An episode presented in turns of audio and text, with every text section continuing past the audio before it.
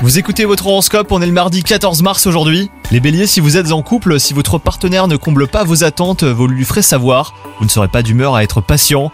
Quant à vous les célibataires, une personne à laquelle vous êtes sensible vous témoignera son affection et cela risque de vous surprendre tout autant que de vous mettre du baume au cœur.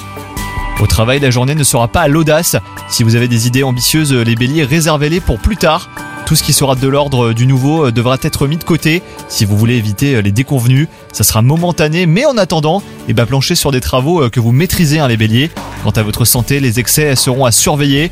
Tentez d'explorer votre côté bon vivant, vous aurez tendance à ne pas écouter votre corps et à ignorer ses limites. S'il est bon de se faire plaisir, eh ben, il sera plus sage aujourd'hui de ne pas abuser si vous voulez conserver votre forme. Bonne journée à vous